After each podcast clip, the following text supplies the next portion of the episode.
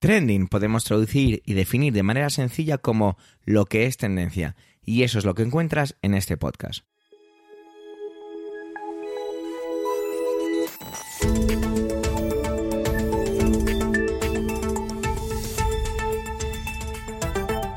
Este es el capítulo 247-247 del 16 del mes de marzo de 2023 y cuenta con las intervenciones de Pedro Sánchez, Manuel Castaño, Antonio Rentero y un servidor, Javier Soler, que también hago un poquito de presentador.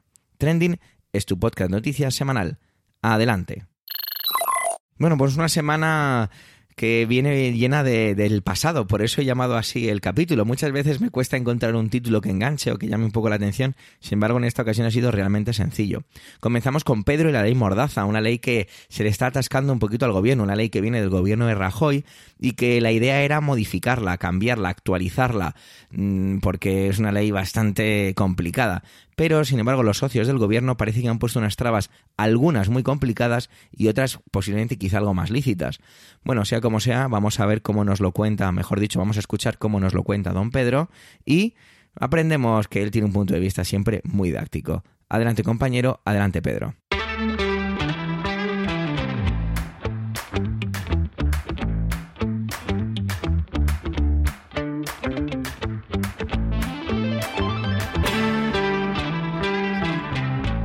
Gracias, Javier. Saludos, equipo Trending. Buenos días, querida audiencia.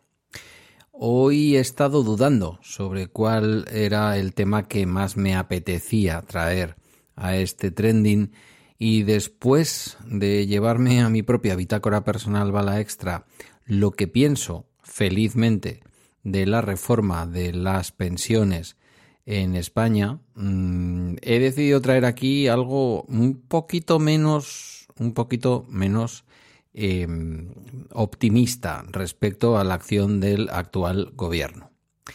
Eh, como sabéis, a lo largo de esta semana, una de las noticias, y no menor, ha sido, y, y, ya digo, hemos tenido una de cal y otra de arena, porque sin ninguna duda la noticia de la reforma de las pensiones es una gran noticia de la manera en que se ha hecho.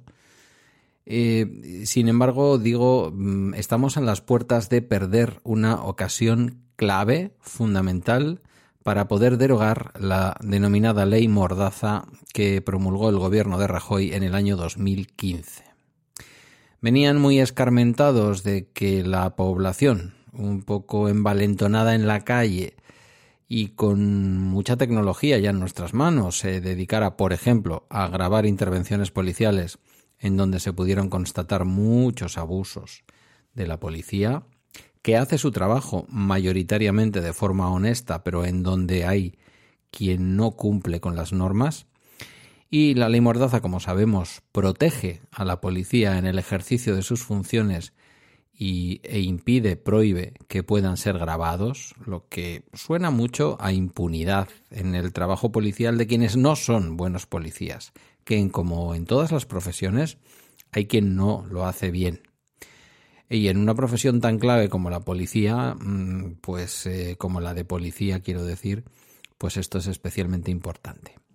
Habían llegado a un acuerdo los partidos del gobierno, en este caso sorprendentemente no parece que la izquierda que nos gobierna eh, nos fuera a dar uno de estos espectáculos en donde parece que están pidiendo a gritos perder el gobierno y bueno, se había constatado un acuerdo en torno a un proyecto que por otra parte había impulsado el Partido Nacionalista Vasco.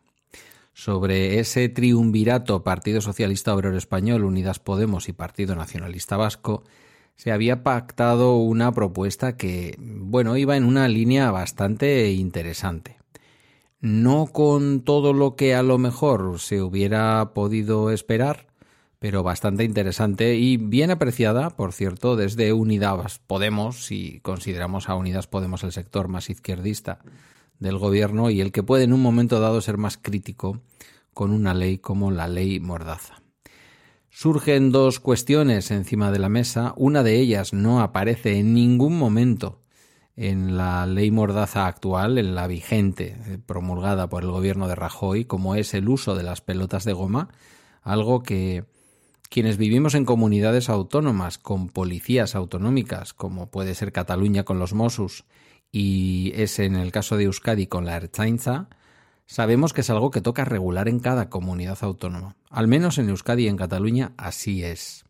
Y desde luego el, asunto de las pelotas de goma, eh, un elemento que ya se ha demostrado que no es precisamente eh, lo que se debe de usar para disolver una manifestación de ciudadanos, por muy violenta que ésta sea, diría yo incluso, em, lo hemos visto pues porque, en fin, han costado eh, muchos ojos, han costado la extirpación de muchos órganos y han costado incluso la vida de algunos ciudadanos, como en el caso de un seguidor del Athletic hace unos años, pues eh, directamente eso, la vida, su fallecimiento, por usar las pelotas de goma y además usarlas de una manera bastante incorrecta. Em, este asunto ha sido una especial, eh, un especial caballo de batalla por parte de Bildu y por parte de Esquerra Republicana de Cataluña, que curiosamente pide que la ley Mordaza incluya la prohibición expresa del uso de las pelotas de goma algo que en Cataluña, eh, en donde podrían ellos mismos favorecer que así fuera, no se ha hecho. La ley en Cataluña no prohíbe el uso de las pelotas de goma, aunque sí es verdad que se ha llegado a un protocolo interno de la propia Policía Autonómica de los Mossos para no usar este tipo de eh, munición que puede resultar tan lesiva para los ciudadanos que, se están, protestando. Insisto, ¿eh? incluso aunque los ciudadanos estén sobrepasando lo que es el derecho legítimo de manifestación. Em, creo que todos los países del mundo, el Estado se guarda en buena medida la... Quizá, quizá en Estados Unidos no tanto, pero en el resto de países del mundo el Estado se guarda eh, el monopolio del ejercicio de la violencia y eso forma parte, aunque nos parezca terrible, del eh, hecho democrático, pero creo que en algunos casos es mejor que se produzcan determinados daños, em, pues por ejemplo al mobiliario urbano, antes que matar a una persona mm, por hacer un mal uso de las pelotas de goma, ¿vale? Mm, dicho lo cual, me parece que llevar esto al debate de la ley Mordaza, cuando la ley Mordaza no incluye ni una sola letra ni una sola palabra ni referencia al uso de las pelotas de goma, pues querer prohibirla ahora en una ley que pretende reformar la ley anterior que no dice nada de las pelotas de goma es un poco extraño. Y suena un poquito a excusa de querer desmarcarse del gobierno en un momento en el que ya nos vamos acercando a las elecciones, poquito a poco. Desde luego a las municipales, desde luego algunas elecciones autonómicas y tampoco a demasiado tardar a lo largo de este 2023 a las elecciones generales. Claro, una Esquerra Republicana y un EH Bildu que en muchos momentos han apoyado al gobierno, quizás tienen que estar ahora buscando los motivos para, en algo tan simbólico como la ley Mordaza, salirse de lo previsto. Hay una segunda parte que ha causado también el desmarque de estos partidos, como es el asunto de las devoluciones en caliente.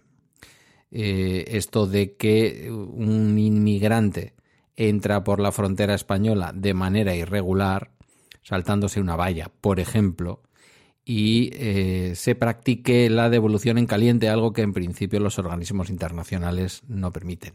Una vez que un ciudadano está dentro del territorio nacional de un Estado-nación eh, en Europa, eh, no debería producirse una devolución en el momento. Es decir, que la Guardia Civil agarre al inmigrante que ha saltado la valla en Melilla y lo devuelva abiertamente eh, y en ese momento y sin ningún tipo de sin ningún tipo de apoyo letrado ni nada por el estilo eh, al otro lado de la valla al, municipio de Nador. Em, son las dos cuestiones que han separado fundamentalmente a Esquerra Republicana de Cataluña y a, y H. Bildu para poder eh, haber aprobado este eh, comienzo de tramitación, que esto es otra cosa que hay que aclarar. Lo que se estaba votando en el Parlamento esta semana no era el contenido de la ley, sino la, el comienzo de la tramitación de la ley. Con ese comienzo de la tramitación de la ley, tanto Esquerra Republicana como EH Bildu podían haber intentado modificar el acuerdo que tenían el Partido Nacionalista Vasco, Unidas Podemos y Partido Socialista Obrero Español, porque aunque esas tres fuerzas políticas aunan un buen número de los escaños del Parlamento, ni de lejos tienen la mayoría absoluta para conseguir una reforma como la que se necesita en el caso de la ley Mordaza. Por lo tanto, nuevamente, un poco de mm, coherencia sí sería exigible en este caso a Esquerra Republicana y a EH Bildu, puesto que, insisto, no se estaba debatiendo el contenido de la ley, sino realmente el comienzo de su tramitación. En donde tienen capacidad suficiente para poder introducir elementos que modifiquen la ley. El Partido Socialista comenzó la legislatura eh, en boca de su presidente diciendo que la ley Mordaza la iba a reformar en cuanto llegara al poder, fue, iba a ser lo primero que, iba a hacer. Evidentemente la ley Mordaza, la, la, reforma de la ley Mordaza que el Partido Socialista y que su presidente Pedro Sánchez tenían en la cabeza, posiblemente no se pareciera a la propuesta que finalmente se aprobó, eh, hecha por el Partido Nacionalista Vasco y acordada con eh, Unidas Podemos y con el Partido Socialista Obrero Español, a lo mejor hubiera sido más light, vete tú a saber.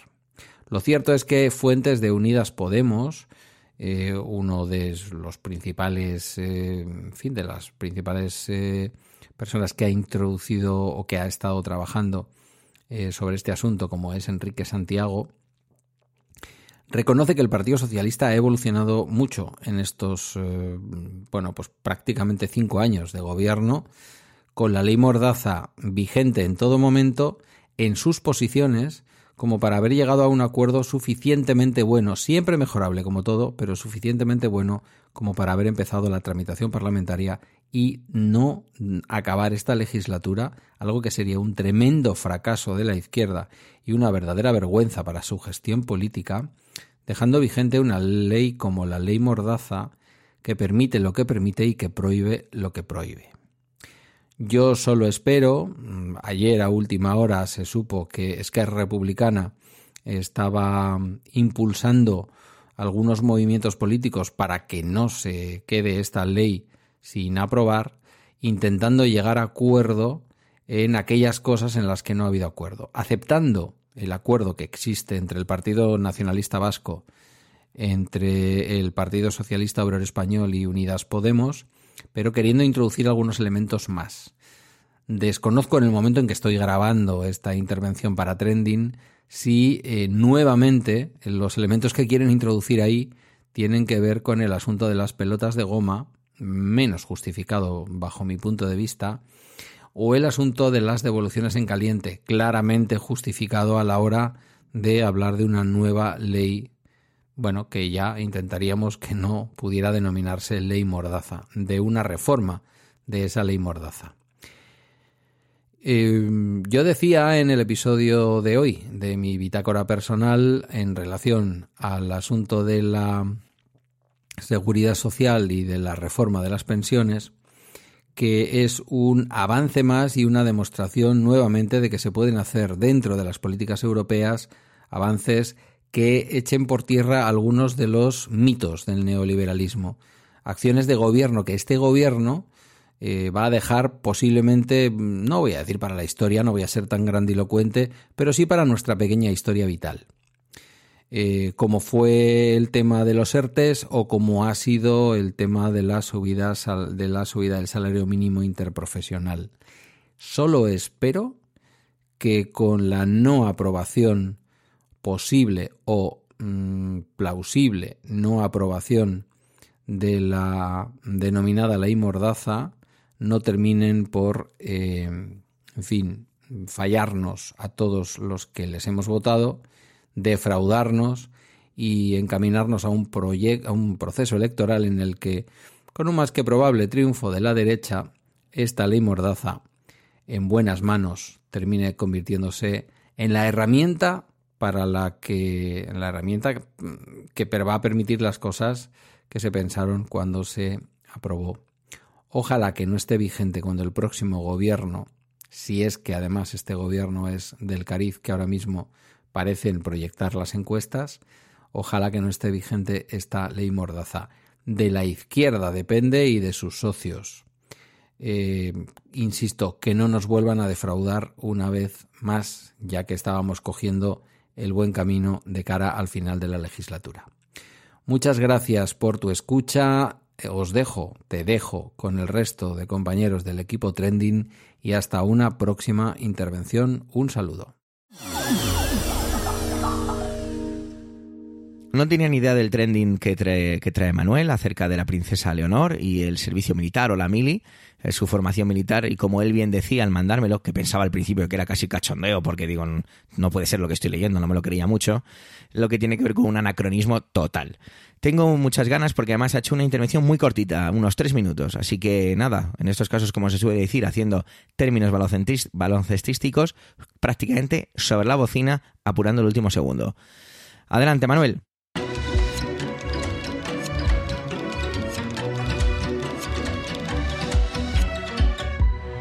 Hola oyentes, hola equipo trending. A mí que la princesa Leonor, futura reina de España, bueno, eso si antes no llega a la República, como han dicho por las redes en las últimas horas, vaya a recibir formación militar, pues ¿qué quieren que les diga? Me parece un anacronismo. Un anacronismo del cargo, un anacronismo de quién es. No tengo nada en contra de la carrera militar y muchísimo menos de la presencia de mujeres en el ejército, para nada, todo lo contrario pero creo que a estas alturas, pues que la ministra de Defensa Margarita Robles salga anunciando la aprobación de un real decreto por el que se regulan tres años de la vida de la princesa que van a estar dedicados a la formación militar, pues no termino de entenderlo. Mm, incluso es que me gustaría hasta pensar que, que, este es un sapo que se ha tenido que comer, que tragar Margarita Robles y el propio gobierno, no lo sé. ¿De verdad, de verdad a estas alturas alguien desea que Leonor empeñe tres años de su vida en formarse militarmente? A ver, por mucho que como futura reina, y así lo dice la ley de la carrera militar, vaya a ser capitán o capitana general de los tres ejércitos, que es la máxima distinción o cargo, y que solo puede recaer en ella una vez que sea reina, por mucho que sea así, no sé, es que no, no termino de, no termino no termino de verlo, no sé quién puede desear esto. Bueno, es más, si en este momento nuestro país decidiera entrar en una guerra de manera activa, Felipe VI, ¿qué haría? ¿Cuál es el papel de Felipe VI? ¿Tomaría los mandos del Estado Mayor de la Defensa? ¿Pilotaría aviones? ¿Cogería una, un arma? ¿O firmaría papeles? ¿Daría discursos a la nación? No sé. No sé. Creo que la respuesta a lo que acabo de decir, pues sería más o menos la misma en el caso de Leonor. Puede que la propia princesa lo quiera, puede, o puede que desde Casa Real y el entorno castrense se, lo se la haya, mejor dicho, convencido de ello. Eh, quizá no recibir esta formación militar pudiera sentar mal en este ámbito. No sé. Puede que esté buscando futuros apoyos, pues su figura obviamente está más que cuestionada que nunca. No, la figura, o sea, no Leonor, sino la figura de la monarquía.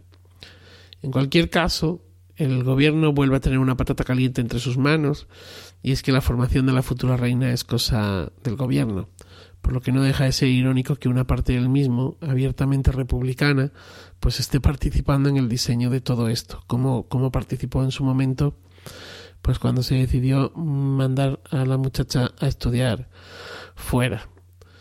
Del republicanismo del PSOE mejor no hablo o hablo en otro momento. Bueno, estoy llegando al final y me van a permitir que me despida con un tuit, un tuit de Rubén Elvira Martínez que decía, y no puede decir que tiene los pies planos. Me ha parecido, mm, bueno, me ha conectado con aquella época en la que el servicio militar era obligatorio. A mí me, me tocó aquella época. Y bueno, pues una de las cosas que, que se aducía para y que te libraba precisamente del servicio militar era esto de los pies planos. Nada más. Feliz día y feliz vida.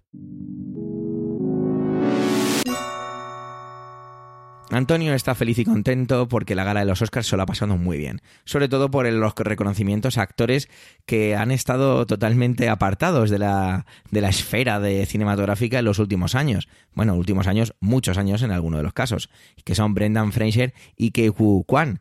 Así que vamos a que nos cuente porque seguro que tiene algunos detallitos que se nos han escapado a los que amamos el séptimo arte. Adelante, Antonio. Saludos, soy Antonio Rentero y esta semana en Trending quiero hablaros de felicidad compartida y sobre todo de compartir la felicidad ajena.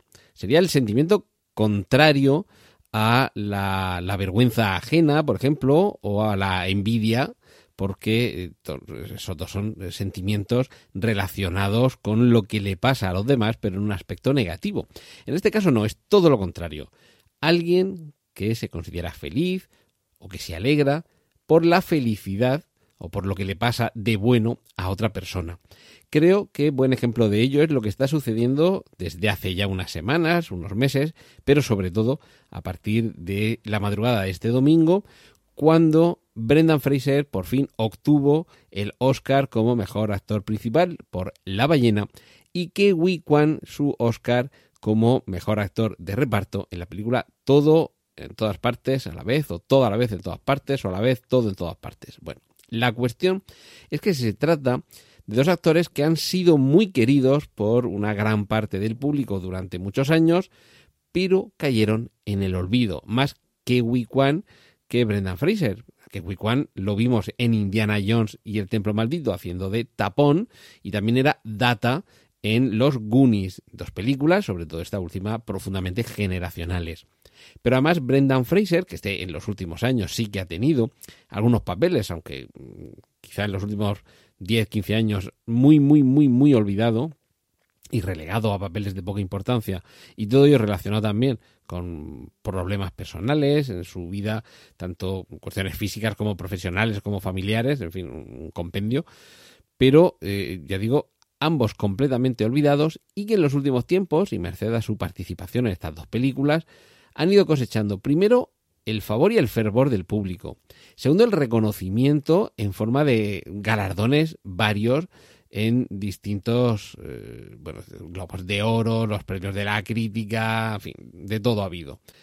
Pero sobre todo una corriente de alegría por lo bueno que le estaba pasando a estos dos actores, que creo que también es meritorio hablar de ello. Siempre en las noticias se habla de las catástrofes, de, las muertes, de lo malo que pasa en esta vida. ¿Y por qué no vamos a hacernos eco también cuando pasa algo bueno, como en este caso, algo bueno que supone la alegría que te da que alguien sea feliz porque se le reconoce su mérito, su trabajo, porque se le recupera del olvido, porque vuelve a demostrar que es un muy buen actor. Ese era uno de los miedos que expresaba en algunos de sus discursos de agradecimiento que Kwan y además, estos dos actores, que hace ya unas décadas compartieron reparto en aquella película, bueno, que no pasará los anales de la historia del cine, pero que no dejaba de ser una cosa tontorrona y divertida, El hombre de California, título original Encino Man, con la eh, poco probable premisa de que en un jardín de una urbanización de California desenterraban a un eh, hombre de las cavernas, que era Brendan Fraser. Y ahí, y ahí tenemos, tenemos también ahí a Sam Sagath Gamgee, por ejemplo, en esa película. Es decir, pura, eh, pura, pura recuperación generacional. Pues la cuestión es que después de estos avatares personales y profesionales, su participación, que además ha coincidido que sea el mismo año, porque podrían haber sido películas una de hace dos o tres años y otra dentro de dos o tres años, y podría haber sucedido lo mismo, que hubieran tenido la misma corriente de cariño y de alegría y haber ganado sus premios, por dos películas que también hay que decirlo, que están bien las dos, pero que seguramente dentro de 10 o 15 años no nos acordaremos de ellas como nos podemos acordar ahora, yo que sé, del Padrino, por ejemplo, o de, o de Casablanca, ¿no? O de Titanic, ¿vale? Pero, en cualquier caso, que una inmensa cantidad de aficionados al cine haya recordado los buenos momentos que les hicieron pasar estos dos actores en pantalla y que se hayan alegrado hasta casi lo infinito por la dicha que están viviendo Brendan Fraser y Kiwi Kwan, no deja de ser también digno de encomio, digno de recordarlo, digno de tener en cuenta, y no sé sí puede ser un síntoma de que no todo está perdido, de que no todo es cinismo, falsedad, odio, que no estamos en una época en la que todo es negativo, sino que cabe albergar la esperanza de que el género humano pueda recuperarse porque todavía es capaz de albergar estos buenos sentimientos. Pues esto es lo que quería compartir esta semana con vosotros aquí en Trending. Os dejo con los contenidos del resto de mis compañeros. Un saludo de Antonio Rentero.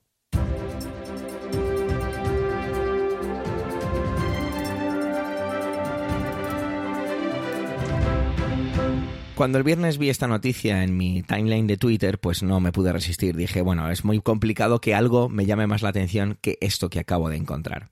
Tiene que ver con la música. Para mí la música es algo importante y sobre todo el soporte del que se habla en esta noticia. ¿De qué noticia hablo? Y voy a intentar hacerlo de manera ordenada, el contar los datos y luego lo que yo pienso o lo que es para mí. Y es que el titular es que los discos de vinilo superan en ventas a los CDs por primera vez en prácticamente 40 años. Este tweet lo encontré en, mi timeline, que es del medio Gizmodo, que seguramente muchos de vosotros conoceréis. Y bueno, me puse a leer un poco el artículo y tiene que ver sobre todo centralizado en Estados Unidos.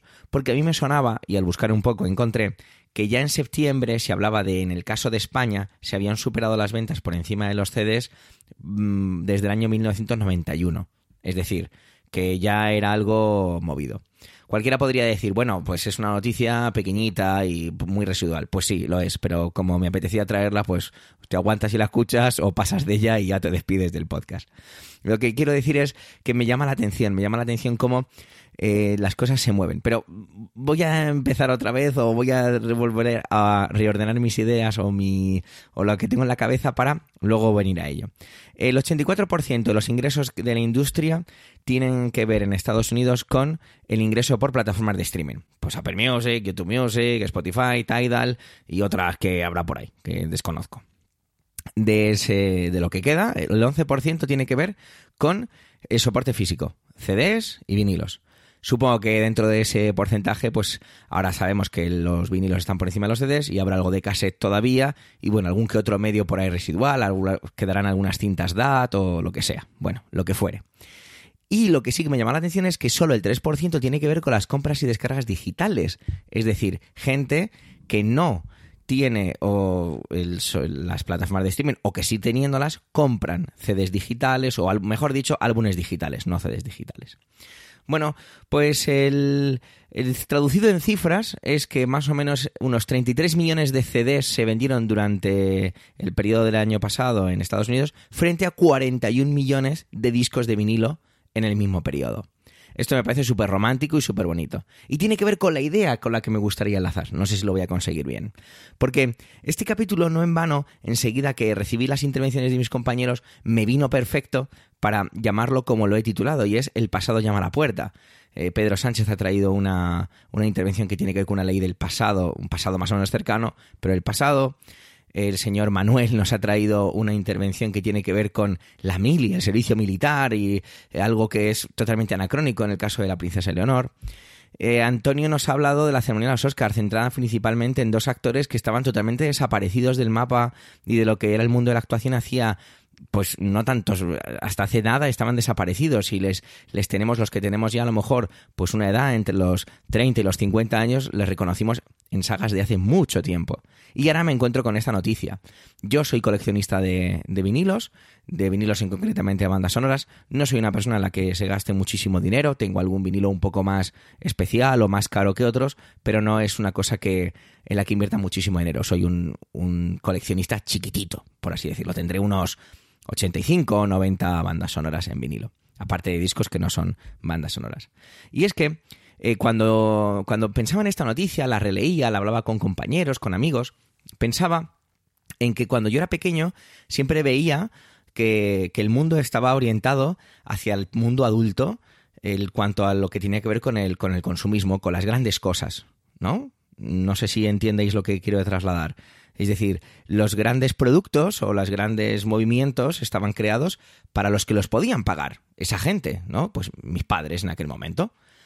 Y es que creo que eso nos ha llegado ahora. Yo ya estoy en la edad en la que casi todo gira en torno, en cuanto al consumismo, a mí, a mi generación, a la generación que está en este momento, que es la generación adulta dentro de 2023.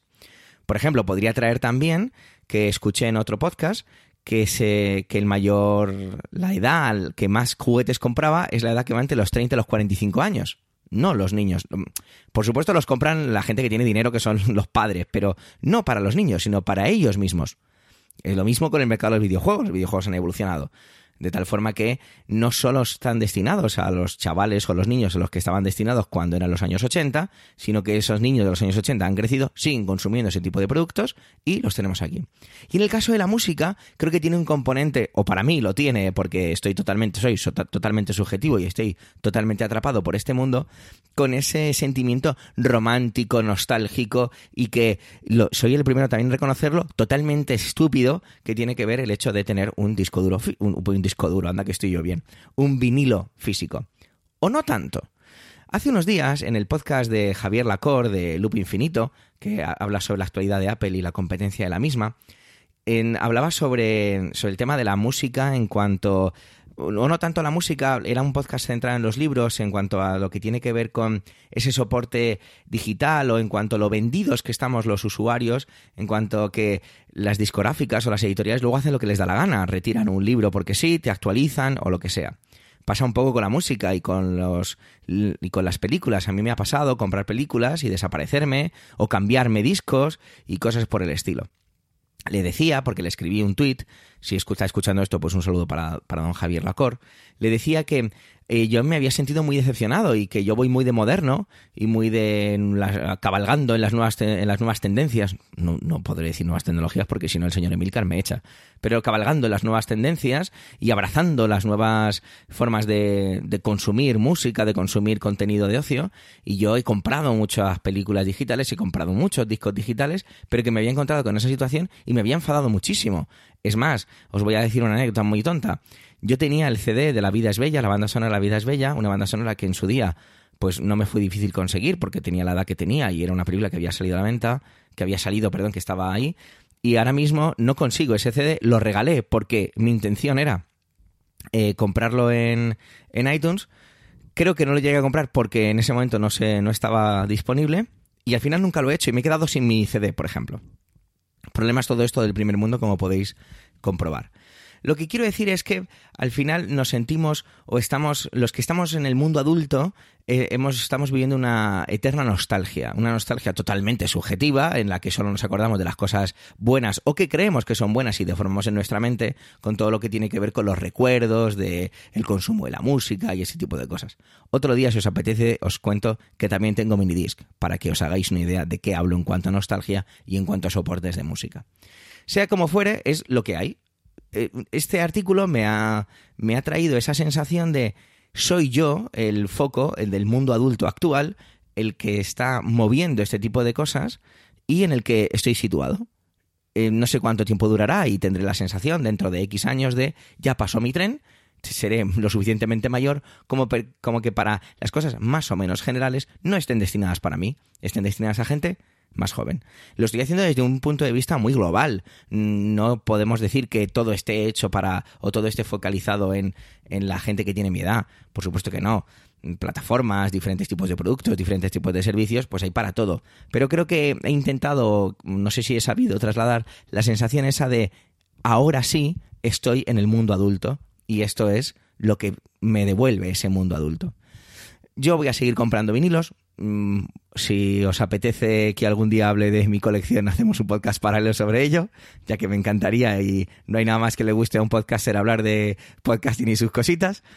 Y es, es, la sensación, ¿no? Esa eterna nostalgia, habla el artículo de Gizmodo, que los jóvenes se han sentido atraídos por el soporte físico en cuanto a esas grandes portadas, esos artes, esos, esos artes, perdón, esos panfletos que vienen dentro, el hecho de escuchar un álbum entero, huyendo de ese famoso algoritmo, ¿no? Esa expresión de huyendo del algoritmo. Pues bueno, puede ser. No sé si es así. Yo cuando pincho un vinilo, sí, es cierto que también quizá porque yo pincho vinilos en un concepto muy particular que es el de una banda sonora en la que voy reconociendo las diferentes escenas de la película. Vuelvo a decir, quizá me estoy volviendo, estoy haciendo esto demasiado personal, pero la sensación es de que el vinilo nunca murió, que está renaciendo, que ha relegado un poco los CDs, que también me gustan, cuidado, también tengo mi pequeñita colección de CDs. Y me parece que tiene un, halo romántico, eh, puramente friki y que quizás sea totalmente absurdo. Pero oye, me ha hecho sacar una sonrisa y ojalá vosotros os la haya sacado, os haya hecho recordar aquellas cosas nostálgicas y que quizá podáis recuperar ahora o quizá se están recuperando porque al final la nostalgia se ha convertido en un modelo de negocio y ahí estamos los que estamos para poner dinero encima de la mesa y comprar y consumir casi 10 minutos de intervención. Perdonad si he estado especialmente apasionado hoy. Muchísimas gracias por escucharme en mi humilde intervención.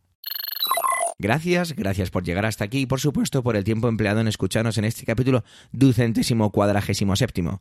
Tenéis nuestra cuenta de Twitter arroba trendingpod y las de las voces de hoy en emilcar.fm barra trending. A vuestra entera como siempre. Un saludo y hasta la semana que viene.